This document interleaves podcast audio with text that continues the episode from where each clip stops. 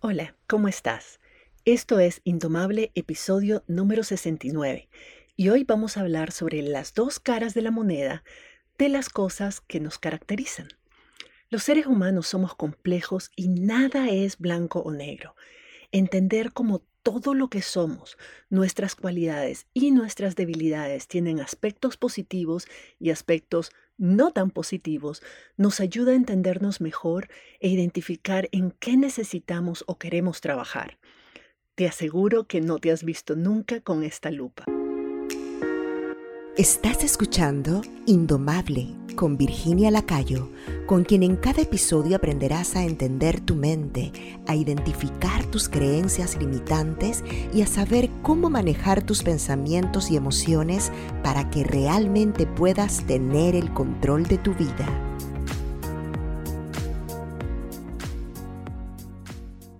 Todo en la vida es cuestión de perspectiva. La mayoría de nosotras crecimos pensando que las cosas son malas o son buenas, pero no pueden ser ambas cosas a la vez. Sobre todo las personas que hemos logrado muchas cosas en la vida, podemos sentirnos muy orgullosas de nuestras cualidades y aferrarnos a ellas como si de eso dependiera que sigamos teniendo éxito. Pero no siempre es así. Todas las cualidades, al igual que todos los supuestos defectos, tienen dos caras y deben ser evaluados con frecuencia para decidir si todavía son útiles o si es hora de dejarlos ir y reinventarnos. ¿De qué características de tu personalidad estás orgullosa? ¿A qué cualidades le atribuís tus logros? Por ejemplo, yo siempre me he sentido orgullosa de ser una persona generosa y desprendida. Siempre trato de ayudar y de proteger a otras personas y esas son cualidades que yo considero preciosas, ¿no te parece? Pero cuando hice el trabajo de analizar el lado oscuro de esas cualidades, me di cuenta que las mismas razones por las que he sido generosa, desprendida y muy dada a las demás personas son razones por las que me ha costado tanto también poner límites sanos y me ha permitido que algunas personas abusen de mi confianza y de mi generosidad. ¿Ves a qué me refiero? Eso no significa que yo quiera dejar de ser como soy, pero tomar conciencia de que cada una de mis cualidades y por tanto cada uno de mis defectos tiene otra cara de la moneda, me permite tomar conciencia de cuándo y en qué medida mis defectos me han protegido en el pasado y cuándo y en qué medida mis cualidades me han puesto en una situación de vulnerabilidad o incluso me han lastimado porque he tenido que pagar un precio alto por ellas. Voy a darte más ejemplos más adelante, pero con esto quiero despertar tu curiosidad. El punto es que creo que es importante reflexionar sobre cómo algunas cosas que nos permitieron llegar a donde estamos hoy y ser quienes somos hoy podrían estar saboteando nuestras intenciones de crecer y desarrollarnos aún más. Y en consecuencia, como algunas cosas que no nos gustan de nosotras o que pensábamos que son defectos, también nos han brindado beneficios que hace más difícil que las dejemos ir. Hay un tipo de terapia psicológica que se llama terapia sistémica familiar. Tiene un nombre confuso y la verdad me parece muy mal branding, porque no se trata realmente de la familia, sino que aborda el ser, lo que somos, cada una de nosotras como una entidad compleja que está compuesta por muchas, digamos, partes. ¿Sabes? Cuando hay una parte de mí que piensa así, pero la otra parte de mí piensa así. Y que todas esas partes a veces están en conflictos unas con otras porque cada una tiene una visión distinta de las cosas y tiene su propia agenda. Entonces, mientras no reconozcamos que las distintas agendas, intereses, miedos y comportamientos que tiene cada una de nuestras partes y que eso nos empuja a tomar ciertas acciones, a tomar ciertas decisiones, a actuar de cierta forma, mientras no entendamos cómo todo eso se combina al final y cómo podemos reconciliarlas, no vamos a poder realmente avanzar. Necesitamos tener claro de todos los aspectos que involucran cada una de las cosas que nos definen y de los comportamientos que tenemos. Entonces, este concepto de el lado oscuro de tus cualidades que voy a estarte compartiendo hoy está inspirado en el trabajo de Rich Lithin, uno de los coaches que yo más admiro y del que he aprendido un montón. El ejercicio que él propone consiste en hacer una lista de las cualidades de tu personalidad que más aprecias y luego, de la forma más objetiva y curiosa posible, y por supuesto con toda la compasión del mundo, preguntarte cuál es el precio que pagas por esa cualidad. ¿En qué medida esa cualidad puede voltearse en tu contra en ciertas situaciones? Déjame darte algunos ejemplos más específicos, pero escucha cada uno de ellos. Ve si logras identificarte con alguno y luego mandame un mensajito para contarme con cuál te identificaste y qué te hizo, qué reflexiones te provocó. Estos ejemplos son en su mayoría hipotéticos o son de clientas que, con las que yo he trabajado en estos aspectos y entonces que hemos podido juntas definirlos de alguna manera. Mi intención con estos ejemplos no es criticarlos, no es resolver nada en, en un solo podcast, pero es más para atraer tu atención y tu conciencia a esas partes menos visibles de una misma, de vos misma. Entonces comencemos. Estos son, como te decía, algunas características que muchas de mis clientas tienen y lo hemos venido descubriendo cuando las exploramos a fondo. Por ejemplo, a lo mejor vos sos una persona idealista que quiere que todo salga bien, que todo sea perfecto. Entonces puede que te esforces mucho para que las cosas salgan siempre bien. Es una cualidad, por supuesto. La gente admira que tengas estándares altos y que pongas atención a todos los detalles. Saben que pueden contar con vos, nunca les fallas, no importa lo que pase, y confían que las cosas que están en tus manos van a ser siempre de calidad, desde la cena familiar hasta los proyectos profesionales más ambiciosos. Entonces, ¿cuál puede ser el lado oscuro de tratar de hacerlo todo bien? Bueno, ser perfeccionista es por lo general muy desgastante y lastima mucho la autoestima. La mayor parte de las personas que te admiran por tu tenacidad y tu capacidad de hacer que todo salga a la perfección no tienen ni idea de lo duro que te criticas a vos misma.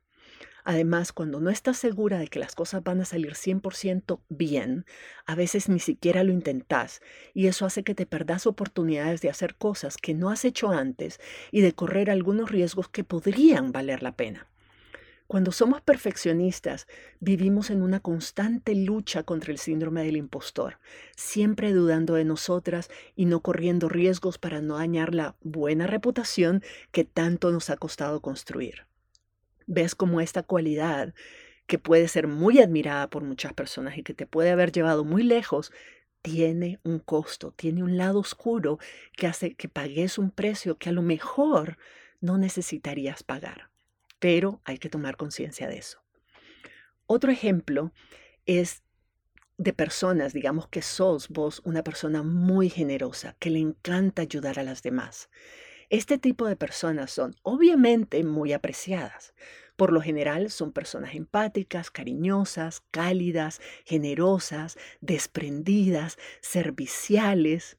¿Qué más se le puede pedir? ¿Estas sos vos? Pero ponete a pensar, si esta sos vos, estar todo el tiempo cuidando de las demás personas también tiene su lado oscuro. La mayoría de las personas no tienen ni idea de lo difícil que es para vos pedir y aceptar ayuda, porque sos siempre la que está dando, la que está ayudando. Y muchas veces no haces cosas que requieren el apoyo de otras personas porque no te atreves a pedirlo. No estás acostumbrada, no estás entrenada a pedirlo. Entonces te mantienes donde estás, te mantienes estancada. Pero lo peor de esta cualidad es que por estar cuidando a otras personas, raras veces tenés el tiempo, la energía y los recursos para cuidarte a vos misma. Es una de las grandes paradojas de esta cualidad. Tu salud física, mental, emocional están deterioradas. Normalmente pones las necesidades de otras personas por encima de las tuyas y muchas veces ni siquiera consideras tus propias necesidades. Entonces las personas que somos así, así de generosas, muchas veces tampoco sabemos poner límites sanos y eso hace que las otras personas, consciente o inconscientemente, abusen de nuestra generosidad. Ser generosa y ser dada y ayudar a las demás personas es una cualidad humana extraordinaria. Ojalá más personas la tuviéramos. Pero hay que tener cuidado de que esa cualidad no esté implicando de que paguemos un costo demasiado alto digamos, a costa, valga la redundancia, de nuestras propias necesidades, de nuestro propio bienestar. Ok, una tercera cualidad es ser ambiciosa, motivada y persistente, ¿verdad? Muchas de mis clientas en realidad son personas con una trayectoria de éxito bastante impresionante. Algunas son artistas exitosas, otras son figuras públicas, académicas, emprendedoras o líderes sociales que han logrado cosas extraordinarias para sí mismas, sus organizaciones y sus comunidades. La gente, por supuesto, te admira si sos así, te respeta, te escucha, te sigue. Se siente bien saber de que vas a lograr lo que te propones, no importa qué tan difícil o imposible parezca. Yo definitivamente me identifico con esta cualidad, pero he aprendido que también hay un lado oscuro de querer siempre hacer cosas extraordinarias. Al inicio, cuando era adolescente y joven tenía la energía para trabajar 24 horas al día, 7 días a la semana en mis proyectos. Las cosas me salían, generalmente me salían bien y la gente me aplaudía todo el mundo estaba impresionado de, que yo lograra todo eso siendo todavía tan joven. El problema es que eso hizo que las expectativas de las demás personas fueran cada vez más altas. Mientras más éxito yo acumulara y más cosas extraordinarias hacía, más difícil me resultaba llenar las expectativas de las demás personas, incluso las mías propias. Una vez que llegas a la cima, cuando tenés esta característica muy, muy fuerte, muy dominante en tu personalidad, cuando estás en la cima sentís que no tenés derecho a bajar, que no tenés derecho a descansar, pero estás en la cima, entonces ¿qué te queda? ¿Aprender a volar? La mayor parte de la gente no tiene idea de que debajo de todo ese éxito estás agotada. No tienen idea de que nunca estás satisfecha con tus propios logros porque siempre hay un siguiente nivel al que llegar. Además, es posible que llegues a un punto en que no te sintas apreciada y hasta te dé temor equivocarte o fracasar porque tu imagen, es decir, la que tienen otras personas y la que tenés vos misma, puede salir lastimada. Es un costo alto a pagar. Una cuarta cualidad o característica o talento, digamos, es que a lo mejor sos un artista, sos creativa, sos sensible, sos soñadora. La gente, por supuesto, admira tu capacidad creativa y tu sensibilidad ante ciertas cosas, sobre todo ante lo que vos percibís como injusticia. Vos sos una persona que seguramente está conectada con tus emociones de una forma que pocas personas pueden conectar. Y la gente admira tu capacidad de sentir y de vivir plenamente esas emociones, tu capacidad de soñar y de crear cosas, de conectarte con vos misma y con las demás personas sos una persona con la que es fácil de conectar. El lado oscuro de este talento, de esta cualidad que la gente no ve, es que a veces es abrumador sentir tanto todo el tiempo. Tus emociones muchas veces te abruman y te paralizan. Te cuesta separar los hechos de las historias que produce tu mente y todas las emociones que estas historias generan. A veces puedes sentir que por estar profundamente en contacto con tus emociones, empezás a perder contacto con la realidad y con las demás personas. Y puede ser que también te sientas sola, que sientas que nadie te entiende. Esos niveles de creatividad que te hacen tan única, sobre todo si vivís de tu arte y de tu talento, pueden también hacerte sentir que las otras personas no te comprenden y hacerte sentir muy sola. Una quinta cualidad, que es muy común entre mis clientas, es que son inquisitivas, son implacables en la búsqueda del conocimiento y de la verdad. Y ojo, yo me apunto en esta también. yo creo que es una tremenda cualidad. Te hace una experta en las materias que te interesan. La gente te busca porque sabe que tenés muchas respuestas a sus preguntas. Confían en que tu criterio es informado y es objetivo y te da también mucha seguridad en vos misma, en tu capacidad de analizar las situaciones, de aprender cosas nuevas, de tomar decisiones correctas o por lo menos informadas. Yo admiro y respeto mucho a las personas que invierten en su educación y se mantienen informadas y actualizadas. Hasta hace poco me costaba ver cuál podría ser el lado oscuro de esta cualidad, sobre todo porque como me estaba viendo a mí misma, pues a veces eso cuesta más. Pero eso fue exactamente lo que hice, verme a mí misma y descubrirlo. Las personas que nos apasiona estudiar, que nos apasiona leer y aprender cosas nuevas todo el tiempo, podemos, sin darnos cuenta, también aislarnos del mundo, meternos en la torre de marfil, como llaman en Estados Unidos a las universidades, y desde esa burbuja teórica, académica, intelectual, desconectarnos de la realidad. Pensamos que estamos conectadas porque le estamos estudiando, estamos analizando la, la, realidad, las cosas, pero en realidad estamos desconectadas porque tenemos la falsa creencia de que podemos observar la realidad desde afuera y de manera objetiva. Lo que realmente sucede es que pasamos tanto tiempo estudiando la vida que corremos el riesgo de perdernos vivirla realmente. Por otro lado, ser tan cerebral también puede desconectarnos de nuestro cuerpo y de nuestro lado espiritual. Esa identidad científica que creamos para nosotras mismas puede ser que no nos deje poner atención a las necesidades físicas y emocionales que tenemos y terminemos entonces lastimándonos.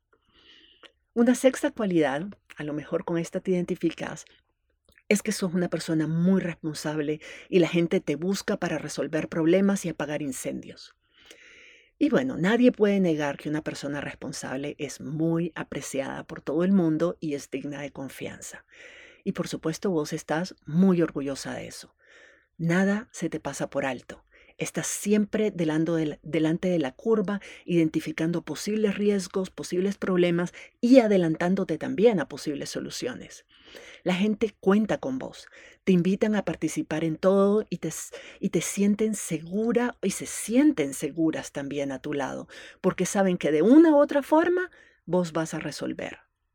La parte que la gente no ve, y este es el lado oscuro de esa cualidad o de ese talento, es que ser la persona que siempre está apagando incendios y con la que todo el mundo cuenta para resolver y que las cosas se den es sumamente agotador. Además, estar todo el tiempo escaneando el entorno para identificar posibles riesgos y problemas te mantiene en constante estado de estrés, de ansiedad, de temor, de angustia. Y puede llegar un momento en que te vuelvas paranoica. Empecé a ver problemas donde no los hay. Es difícil para vos, si sos así, relajarte y confiar que las cosas van a salir bien te sentís responsable de todo, incluso de aquello que no puedes controlar, y te frustra o te hace sentir culpable que no puedas resolverlo. Ojo con eso. Otra característica muy valorada y que, o sea, que comparten muchas de las personas con las que yo trabajo es que son y a lo mejor vos también, entusiastas, aventureras, en constante búsqueda de nuevas experiencias, sobre todo si vos tenés eh, algún tipo de neurodiversidad.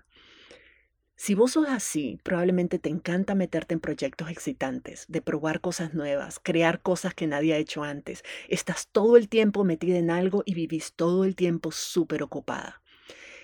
Esta, esta cualidad es una cualidad que te ha permitido seguramente vivir la vida al máximo, explorar nuevas aventuras, nuevas cosas, nuevas experiencias, incluso crecer e innovar y definitivamente colaborar con un montón de gente.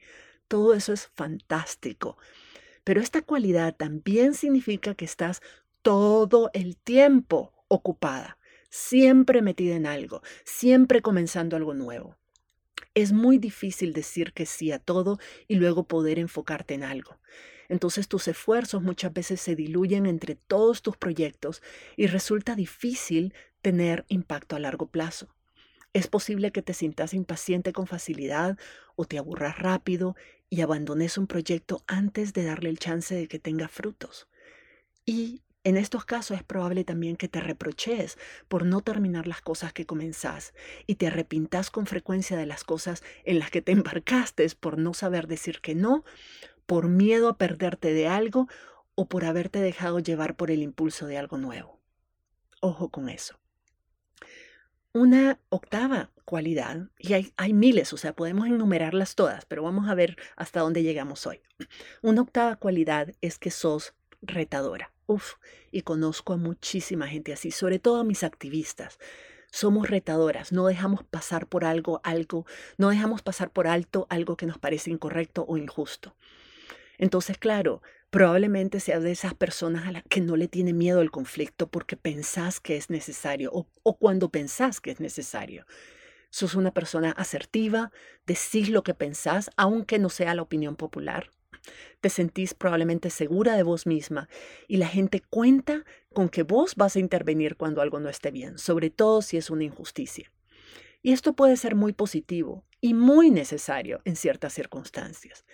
Pero cuando cuestionas todo, cuando las personas a tu alrededor eh, sienten de que vas a criticar, que siempre vas a encontrar algo que decir, algo que reclamar, algo que puede mejorar, algo que no está bien, tus equipos o incluso tu familia, tus amistades, las personas a tu alrededor pueden sentirse temerosas de hacer o decir algo sin consultarte primero y, y asegurar a priori tu aprobación. Esto crea relaciones de codependencia, limita la capacidad de otras personas de tomar iniciativas y de ser autónomas y en general crea una relación de poder desbalanceada con las personas con las que interactúas de manera cotidiana. Además, esa pasión, por decirlo de alguna forma, por los desafíos, por las confrontaciones, te hace menos accesible a otras personas y podrías terminar aislándote. Por último, estar constantemente evaluando todo lo que sucede para ver en qué estás en desacuerdo puede crear un patrón de negatividad en vos del que es muy difícil de desprenderse después. Y aunque en el momento pensés que estás enfrentando y resolviendo un conflicto, podés inconscientemente estar creando otros. La última, no la última porque hay muchas, pero la última de la que vamos a hablar es que a lo mejor, y yo conozco muchas personas que son así, a lo mejor vos sos la mediadora del grupo o de la organización. Sos excelente en resolver conflictos entre las personas. Y en un mundo tan polarizado y agresivo como este, tener la capacidad de mediar en un conflicto, de ver otras opciones, de identificar los puntos en común y encontrar alternativas que respondan a las necesidades e intereses de todas las partes involucradas, es una enorme cualidad y es una enorme ventaja. La gente, ah, yo imagino, estoy segura de que te buscan para crear armonía y estabilidad en cualquier situación o en cualquier grupo. Pero sobre esto hay también un lado oscuro. Hay un lado oscuro en tu capacidad de evitar o resolver conflictos.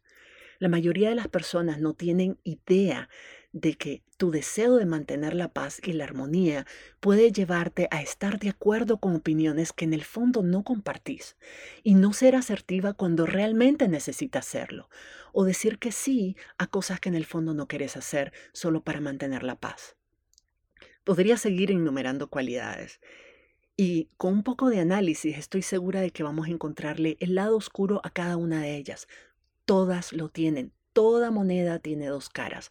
Si la sabemos ver, vamos a poder entender el todo, el conjunto y entender en qué medida cada una de nuestras características de lo que nos define nos aporta algo, pero también podría perjudicarnos en algo.